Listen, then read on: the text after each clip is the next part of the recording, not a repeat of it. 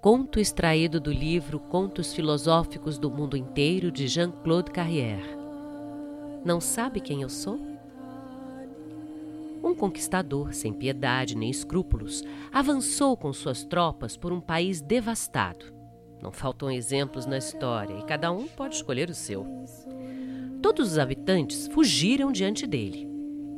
Aqueles que, muito velhos ou doentes, não podiam se deslocar, os invasores os massacraram e deixaram todos os lugares vazios. O conquistador transpôs a porta de um mosteiro abandonado, atravessou o pátio, entrou em várias celas desocupadas e, de repente, parou. Um monge, de uns 50 anos, estava numa delas, sentado em lótus, imóvel e calmo os olhos meio fechados.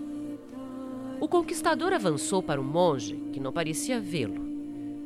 Pegou seu sabre, o colocou sobre a garganta do solitário e lhe disse: Está procurando me afrontar? Pretende não ter medo? Não sabe quem eu sou? Não sabe que posso transpassá-lo com este sabre sem mesmo um piscar de olho? O monge abriu os olhos olhou tranquilamente para o homem terrível e lhe disse: E você? Não sabe quem eu sou? Não sabe que posso me deixar transpassar pelo seu sabre sem mesmo piscar um olho?